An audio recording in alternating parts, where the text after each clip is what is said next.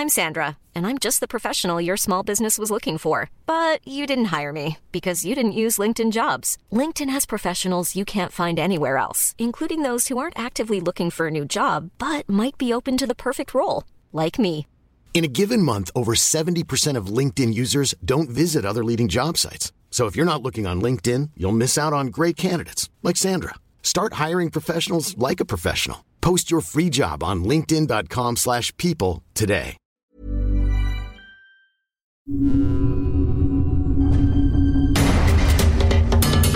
Hablemos de pobreza.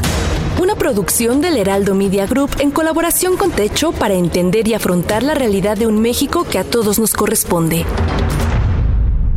Hablemos de pobreza.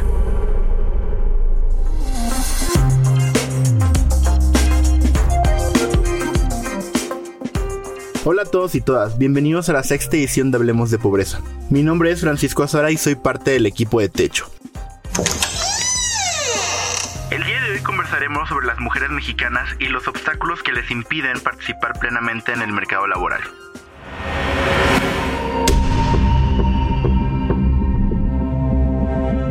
Recuerden que cada 15 días tendremos un episodio nuevo de este podcast, que aborda una problemática que afecta a millones de personas en nuestro país. Hoy nos acompaña Fernanda Vázquez, coordinadora nacional de investigación social, para platicarnos más sobre esta problemática. ¿Cómo estás, Fer? Hola Paco, muy contenta de poder estar aquí el día de hoy y conversar de este tema tan interesante y de tanta trascendencia que es la doble desigualdad de las mujeres trabajadoras en México y los obstáculos a los que se enfrentan al querer integrarse al mercado laboral. ¿A qué obstáculos te refieres? Principalmente la carga del trabajo no remunerado, las tradicionales roles de género y la carencia de políticas de conciliación entre trabajo y vida familiar, específicamente la insuficiente oferta de servicios de cuidado infantil y de prácticas laborales flexibles.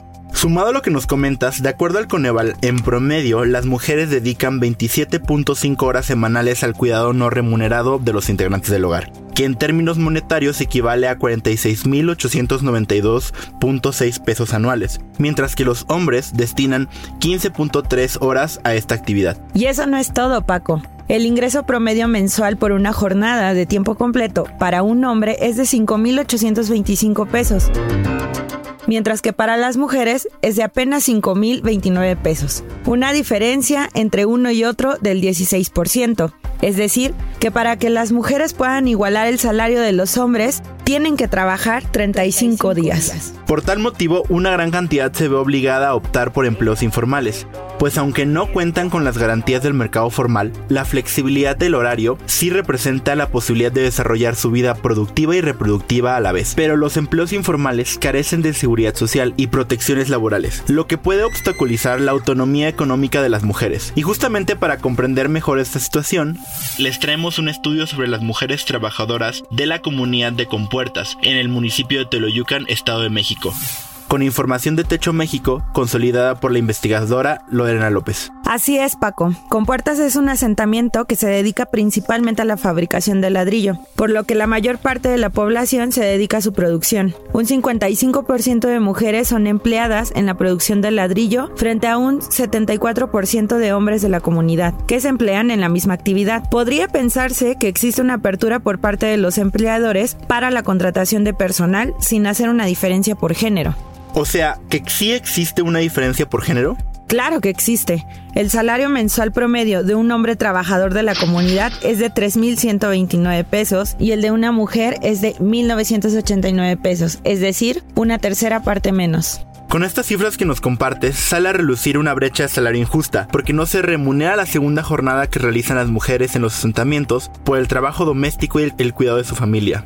Son bastante alarmantes estas cifras. ¿Qué podemos hacer para cambiar esta situación? En primer lugar, reconocer que la desigualdad no es solamente económica, sino que abarca todos los ámbitos de la vida diaria y prácticamente en todos los derechos consagrados en nuestra legislación nacional e internacional. Además de optar medidas para reconocer, reducir y redistribuir las labores de cuidado y las tareas domésticas no remuneradas, son un primer paso para reducir la brecha de género. Por ello, la importancia de la construcción de una sociedad más justa, igualitaria, integrada y sin pobreza debe ser protagonizada por las mujeres habitantes de asentamientos populares en situación de pobreza.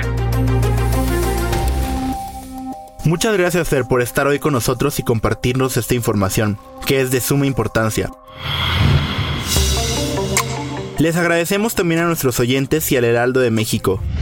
Recuerden que nos escuchamos en 15 días en el próximo episodio de Hablemos de Pobreza.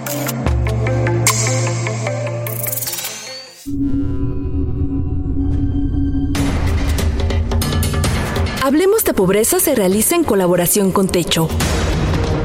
Para conocer más sobre esta organización, ingresa a www.techo.org diagonal México. Encuentra un podcast sobre este tema cada 15 días a través de todas las plataformas de streaming del Heraldo de México.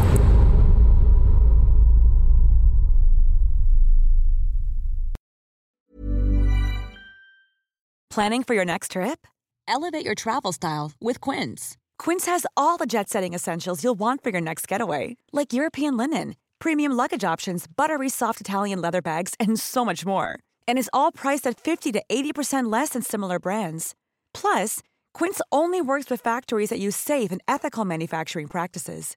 Pack your bags with high-quality essentials you'll be wearing for vacations to come with Quince. Go to quince.com/pack for free shipping and 365-day returns.